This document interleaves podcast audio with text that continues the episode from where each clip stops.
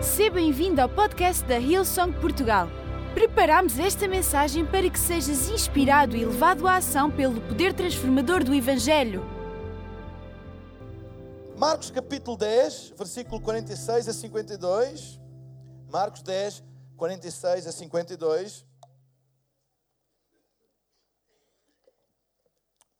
E o título da minha mensagem é Bartimeu, o cego que foi visto. Bartimeu, o cego que foi visto. E a ideia desta mensagem é que a nossa condição não determina a nossa posição. A nossa condição não determina a nossa posição. E diz assim: entretanto, chegaram a Jericó. Quando mais tarde deixavam a cidade, seguia-os grande multidão.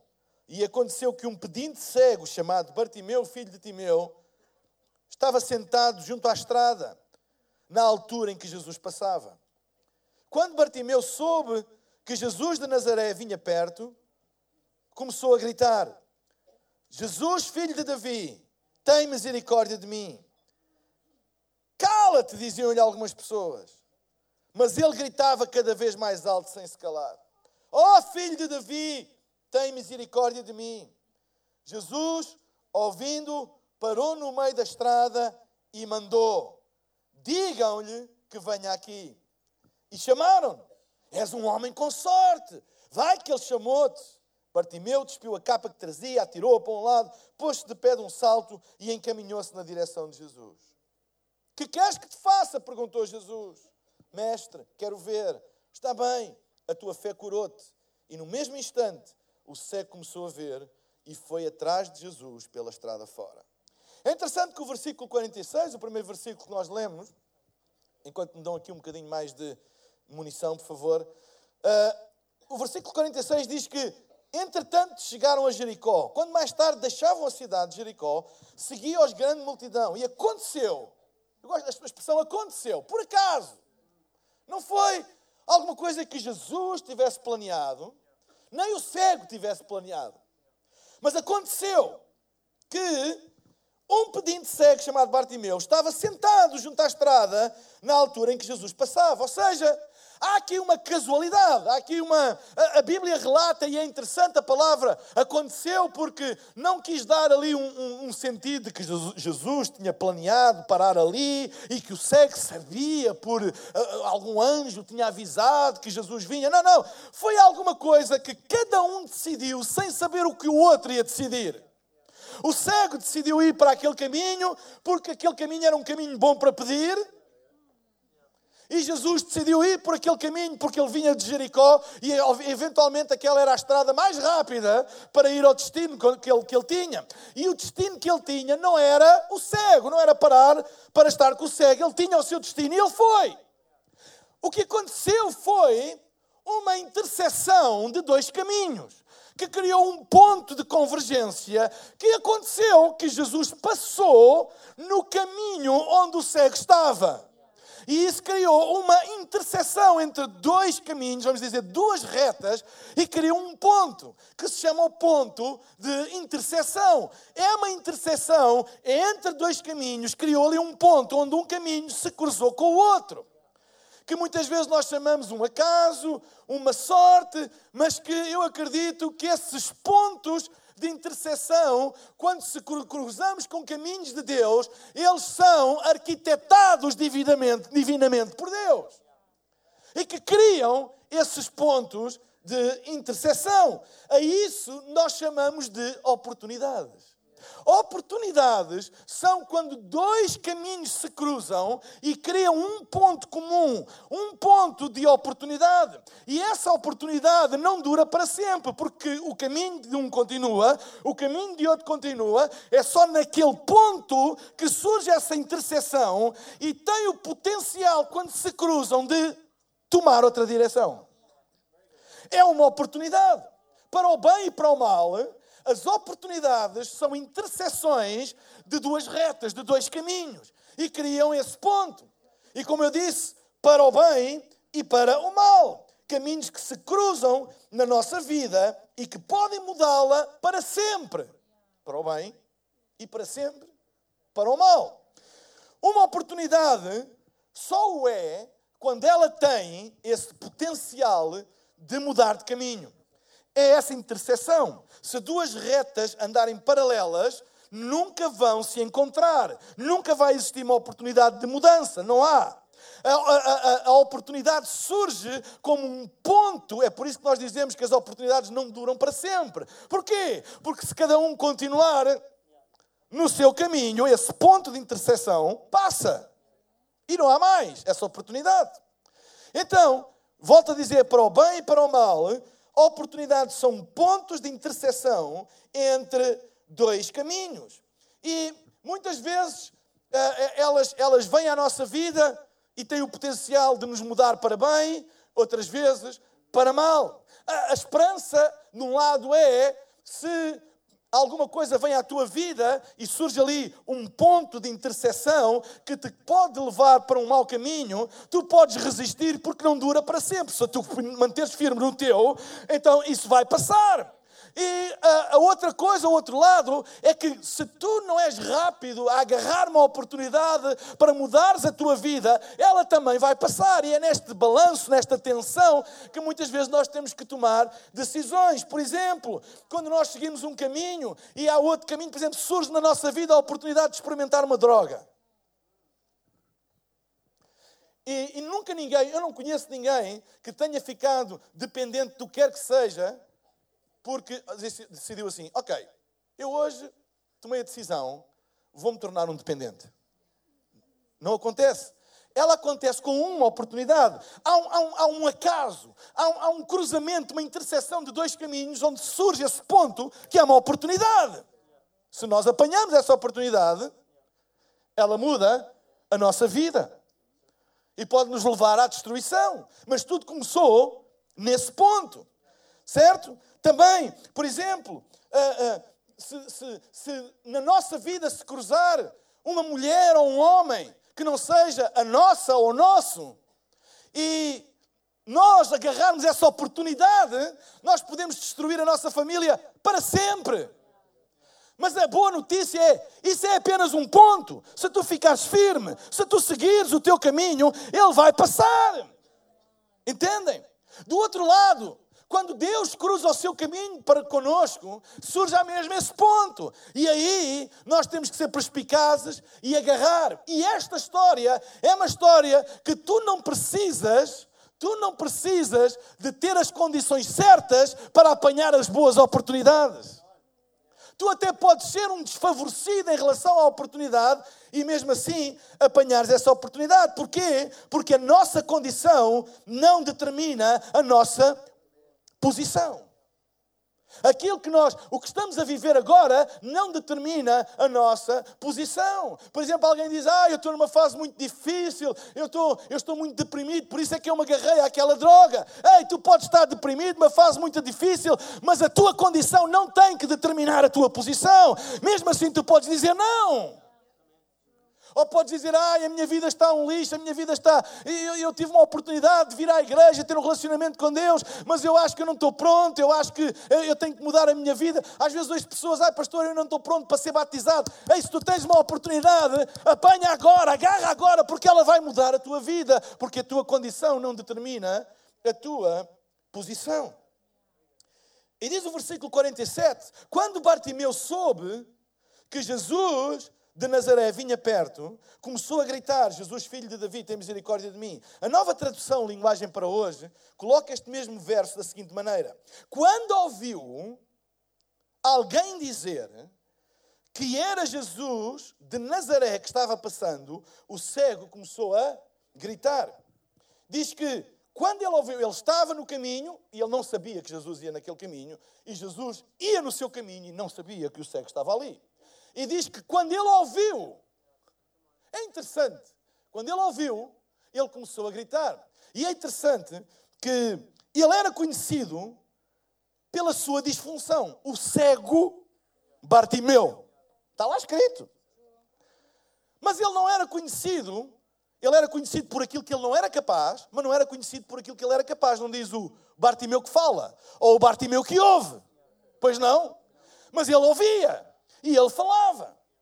Ou seja, Bartimeu não conseguia ver, mas conseguia ouvir. E conseguia falar. É tão fácil nós encontrarmos a nossa identidade nas nossas disfunções? Ou é tão fácil os outros nos identificarem por aquilo que nós não somos, por aquilo que não somos capazes? Olha, é o cego, Bartimeu, olha, é aquela, identifica, é o alcoólico, é, é, é o drogado, é o divorciado, é é o desempregado. Ou seja, as pessoas tendem, e nós mesmos, a identificar-nos e nós encontrar a nossa identidade naquilo que nós não temos, naquilo que nós perdemos, naquilo que nós não somos capazes de fazer. Mas a realidade, a realidade é que este homem tinha mais coisas que ele conseguia fazer do que aquelas que ele não conseguia fazer. Ele diz que não via, mas a Bíblia relata que havia duas coisas que ele conseguia fazer, que era ouvir e era falar. Então ele não ouvia, não via, mas ouvia e falava. Ou seja, ele tinha 100% mais coisas que ele tinha e que ele podia do que aquelas que ele não podia. Quando nós nos focamos não naquilo que não temos, não naquilo que perdemos, mas nos focamos naquilo que temos, sabem, nós mudamos a nossa identidade. Nós temos mais coisas do que aquelas que nós pensamos ter. Quantas vezes, quantas vezes, quando alguém se chateia com um amigo, e depois dizemos assim: Eu não tenho amigos. Quer dizer, não é verdade. Tu estás é focado naquele amigo que agora já não é teu amigo, mas depois aquilo passa. E dizes que não tens amigo. Ou, por exemplo, uh, uh, abrir o armário da, da roupa e o armário está cheio e dizer assim: Eu não tenho nada para vestir. Alguém diz amém? Senhoras, nada para vestir.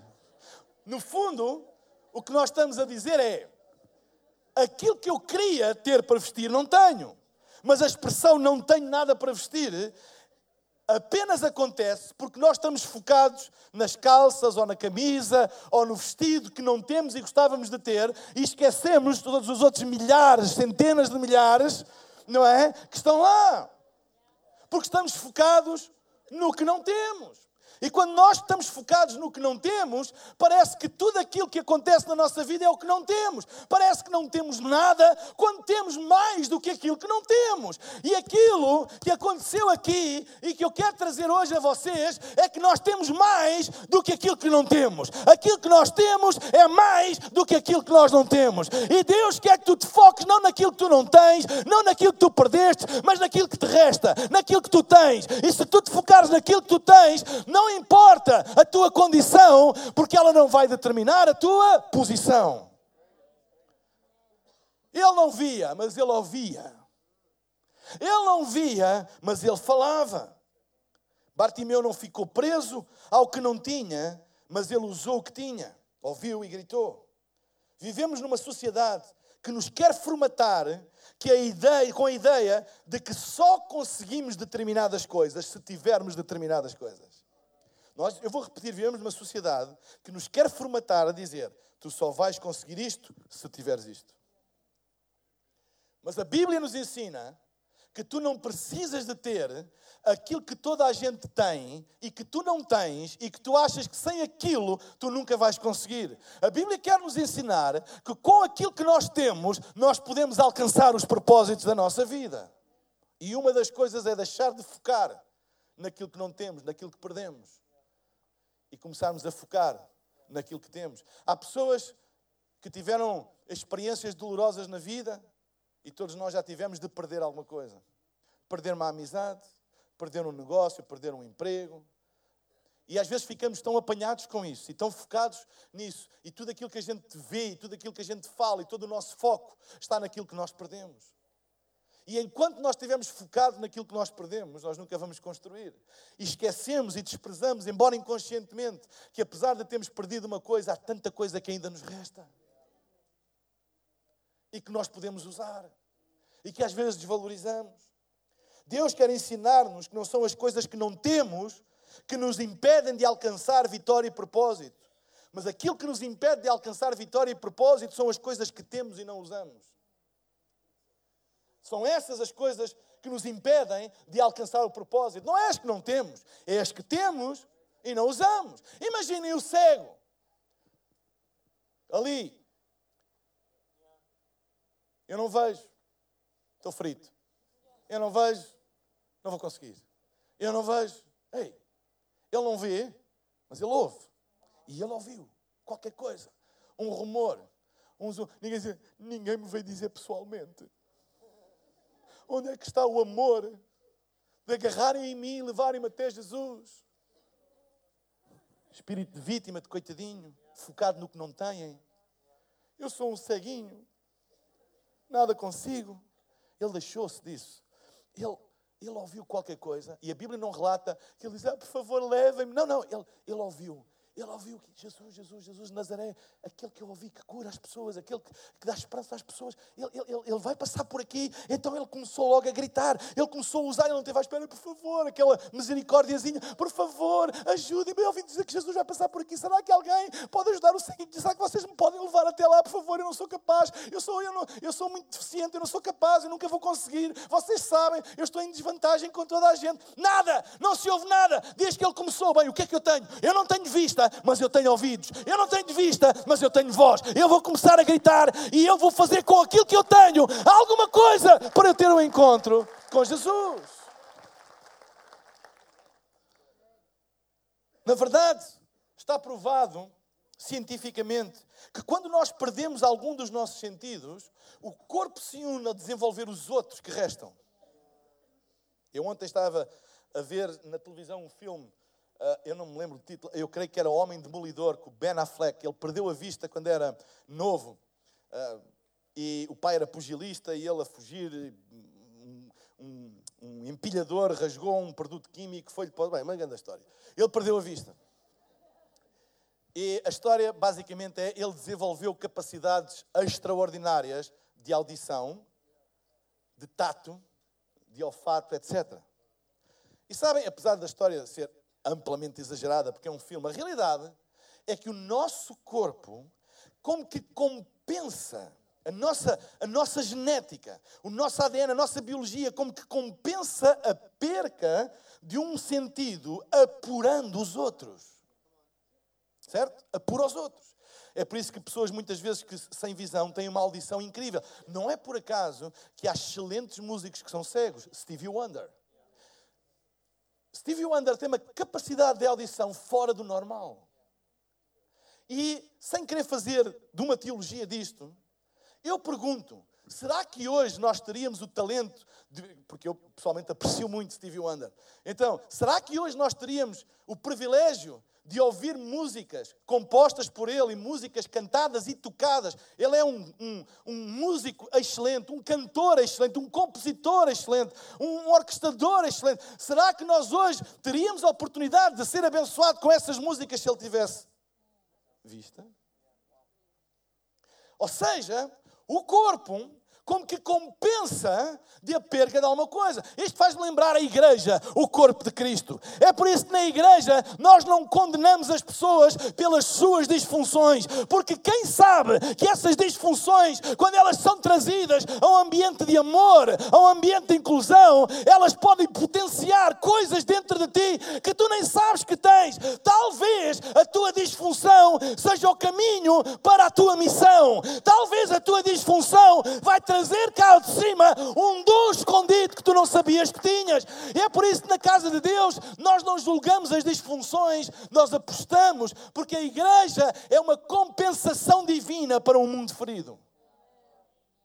O corpo compensa, o corpo protege, o corpo traz ao de cima o melhor que cada um tem. É por isso que a Bíblia diz que quando nós somos fracos, somos fortes. O corpo encarrega-se de compensar a nossa fraqueza. E isso faz desenvolver as capacidades que nós temos. Versículo 48 e 49 diz: Cala-te, diziam algumas pessoas. Mas ele gritava cada vez mais alto, sem se calar. Ó oh, filho de Davi, tem misericórdia de mim. Jesus, ouvindo, parou no meio da estrada e mandou: Digam-lhe que venha aqui. E chamaram-no: És um homem com sorte vai que Ele te chamou. Sorte? Sabem, não é sorte. Ele fez alguma coisa por aquela oportunidade. Ele ouviu E ele gritou. E sabem, oportunidades divinas sempre trazem oposição e desencorajamento. Sempre que uma oportunidade vem à tua vida para te levar para um caminho mais excelente, para o propósito para o qual tu fostes criado, vem oposição e vem desencorajamento. Só há uma maneira de vencer a oposição ou o desencorajamento. É quando o nosso desejo é maior que o nosso desencorajamento. Sabem, uma das coisas que é importante, cada um de nós, porque a vida nem sempre joga limpo connosco e nem sempre está a nosso favor é nós termos uma capacidade e um desejo tão grande, tão grande, tão grande, que seja maior do que todo o desencorajamento que possa vir à nossa vida. E não nos tornarmos dependentes. Porque reparem, ele, ele não tinha ninguém a encorajá-lo. Pelo contrário, a desencorajá-lo. O encorajamento só veio quando Jesus o chamou. Tantas vezes o encorajamento só vem à nossa vida depois da gente ter alcançado alguma coisa. Porque enquanto estamos no processo, às vezes a maioria não acredita em nós, não temos de nenhum lado e temos que encarar. Se calhar é normal. Eu não estou a dizer que nós não devemos encorajar uns aos outros. Claro que devemos encorajar uns aos outros, mas não sejas um dependente do encorajamento de terceiros. Que tu possas ter um desejo tão grande que o desejo de tu alcançares alguma coisa seja maior do que qualquer desencorajamento que venha à tua vida. Tu és autónomo na arte de te encorajar a ti mesmo. E na arte de encorajar a ti mesmo é tu teres um desejo tão grande de alcançares alguma coisa que não deixa que nenhum desencorajamento te afaste daquilo tu queres fazer.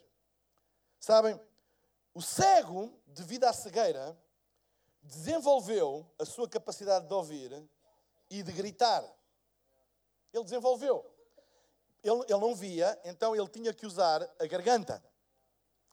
E treinou. E eu não sei, o pessoal que vive aqui em Lisboa, se alguma vez uh, ouviu uma varina. Quem é que sabe o que é uma varina? Ninguém sabe o que é uma varina. Uma varina eram umas senhoras que antigamente, eu acho que já não existe, mas que antigamente, não sei se existe, mas antigamente vendiam peixe na rua. Então tinham tipo uma, uma, um cesto, uma canastra que usavam ah, ou na cabeça ou assim, com o peixe, e gritavam: Olha o chicharro fresco! Olha a faneca! Olha o carapau! E gritavam e desenvolveram essa capacidade de falar tão alto que hoje, quando se vê alguém a gritar e a discutir, diz: Olha, parece uma varina.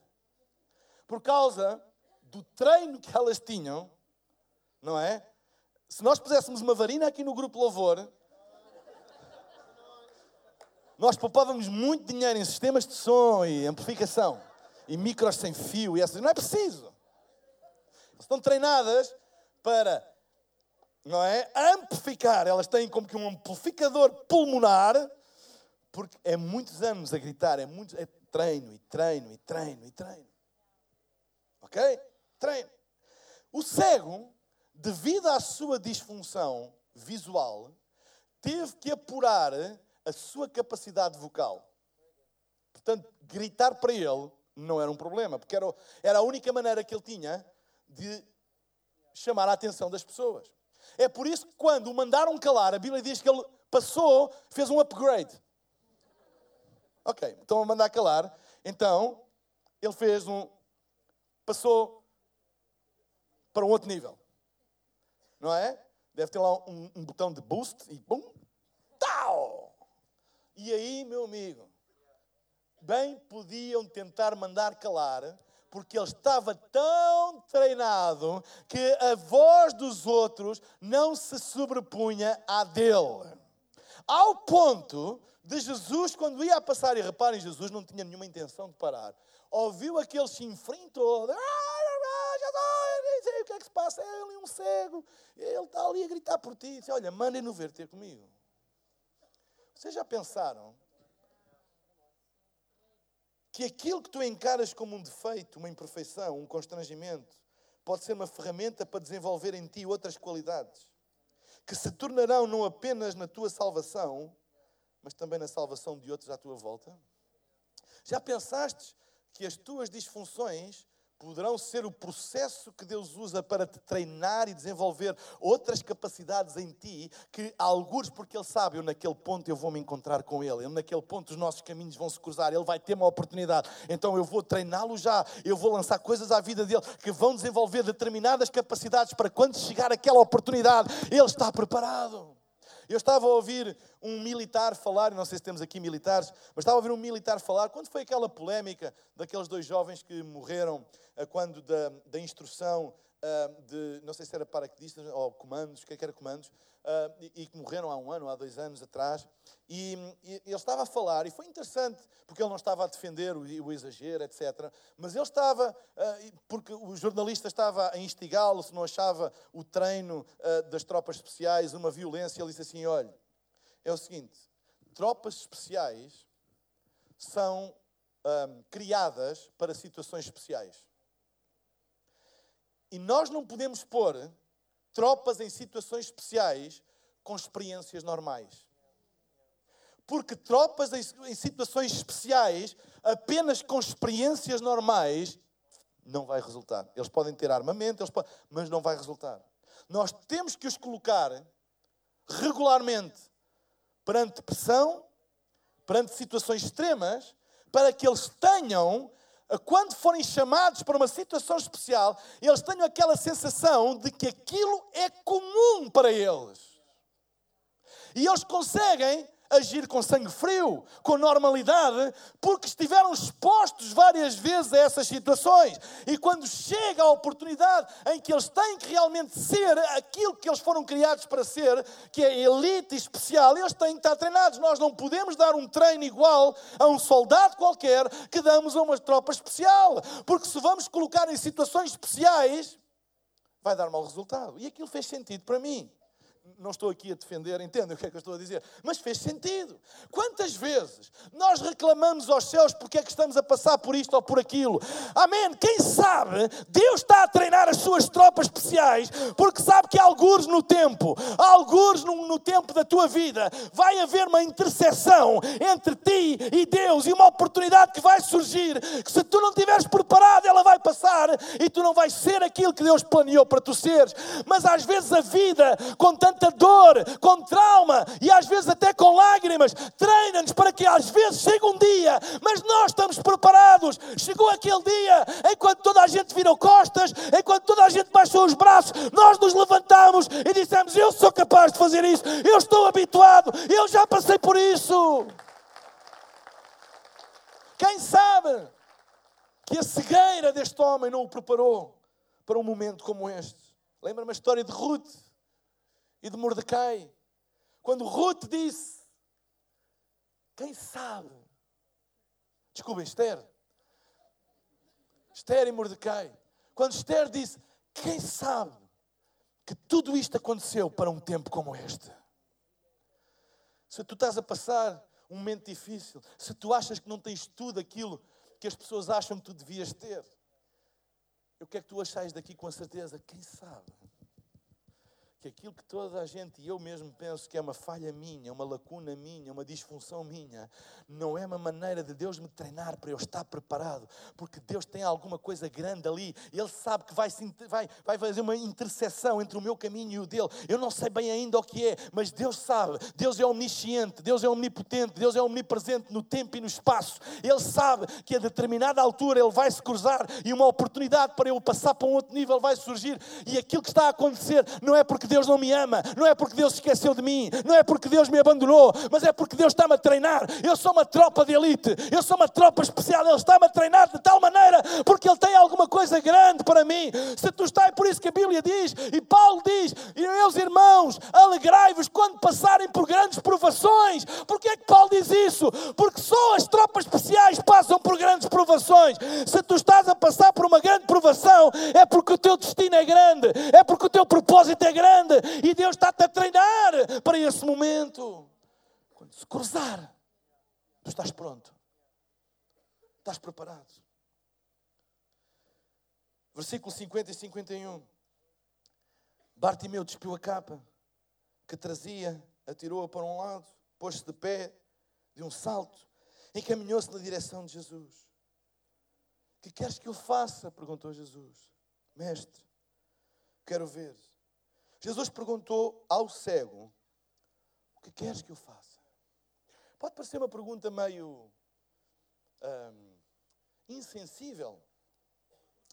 Mas sabem, eu creio que Jesus fez esta pergunta com os olhos na alma do cego. Não apenas no corpo do cego, mas na alma. Deixa-me dizer-te que Jesus, quando olha para ti, ele não está muito interessado na aparência. Ele olha para a tua alma.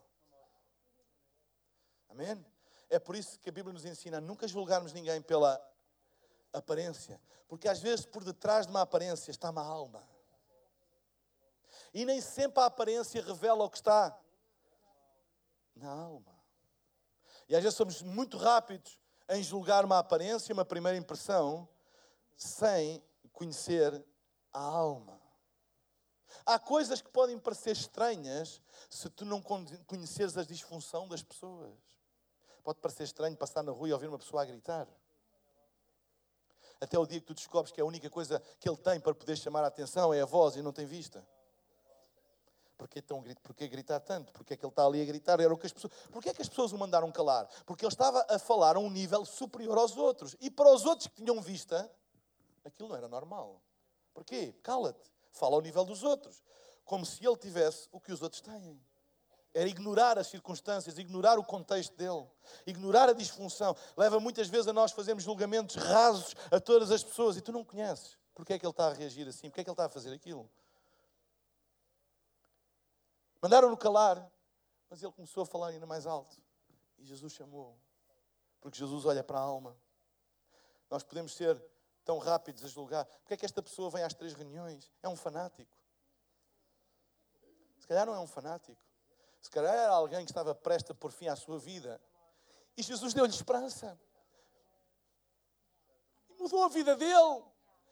E se calhar é a maneira que ele tem de expressar a sua gratidão, que dá uma aparência de fanática. Quem tem, se calhar, uma vida mais. sempre teve uma vida mais estável, emocionalmente mais estável. Mas aquela pessoa não. Esteve à beira do abismo. Esteve com o pé no abismo. Mas foi resgatado. E ele tem hoje uma expressão que parece acima da média, parece exagerada. Até nós conhecemos o contexto da pessoa. Quando nós conhecemos o contexto, não somos tão rápidos em julgar pela aparência das coisas. Sabem, ainda hoje Jesus faz esta pergunta, olhos nos olhos, da nossa alma: o que é que tu queres que eu te faça? Porque às vezes, aquilo que nós dizemos que queremos, não é necessariamente aquilo que nós queremos mesmo. Quando alguém, se calhar, diz: Ah, eu quero fama, eu quero ser conhecido, eu quero que toda a gente goste de mim. Eu quero ter muitos amigos. Se calhar isso é o que ele diz, mas se calhar o que está na alma é: eu apenas quero ser amado. Eu quero, eu quero sentir que tenho valor por aquilo que eu sou. E quando Jesus olha para ti, ele, ele, ele não te pergunta apenas o que é que tu queres. Ele vai à alma. Porquê é que tu queres isso? Vai lá mais fundo. Porquê é que tu queres isso? Eu preciso de mais dinheiro. Eu preciso de, eu preciso de mais. Eu preciso de muito dinheiro. Eu, eu quero ser rico. E ele pergunta: o que é que realmente tu queres? Porquê é que tu queres ser rico? Se calhar tens uma vida sem propósito e sentes insatisfeito, perdido e pensas que se tivesses mais isto e mais aquilo, a tua vida se teria sentido. Ele vai ao fundo da alma e ele pergunta o que é que tu realmente queres. Não é aquilo que aparentemente tu queres, é aquilo que está por detrás daquilo que tu queres. Porque é que tu queres o álcool ou uma droga? Se calhar aquilo que tu precisas não é de um estupefaciente ou de um químico qualquer que te ajuda a ter uma vida, sei lá, mais descontraída ou não esquecer-te dos problemas. Se calhar aquilo que tu precisas é paz no teu coração. E ele hoje pergunta-te o que é que tu realmente queres, porque ele olha para a alma. Por isso ele não julga. Ele não julga pelas tuas disfunções. Ele não te acusa nem te condena pelas tuas disfunções, porque Ele olha para a alma e Ele sabe o teu sofrimento. E Ele quer ir lá mesmo ao fundo e diz: É isso que eu tenho para te dar. E ainda hoje, Ele faz esta pergunta a nós. Eu vou pedir à banda para subir. Olhem a resposta de Jesus no versículo 52. Está bem. Ele disse: Eu quero ver, mestre. Ele disse: Está bem. A tua fé curou-te. E no mesmo instante, o cego começou a ver. Agora reparem e foi atrás de Jesus pela estrada fora. Sabem? A maior oportunidade daquele momento não foi a de começar a ver. A maior oportunidade daquele momento foi começar a ver para seguir Jesus pelo caminho. Reparem, ver para. Ele faz tudo com propósito. Ele não te quer. Sabem, milagres, os milagres de Deus têm um propósito maior do que o milagre. É a tua vida.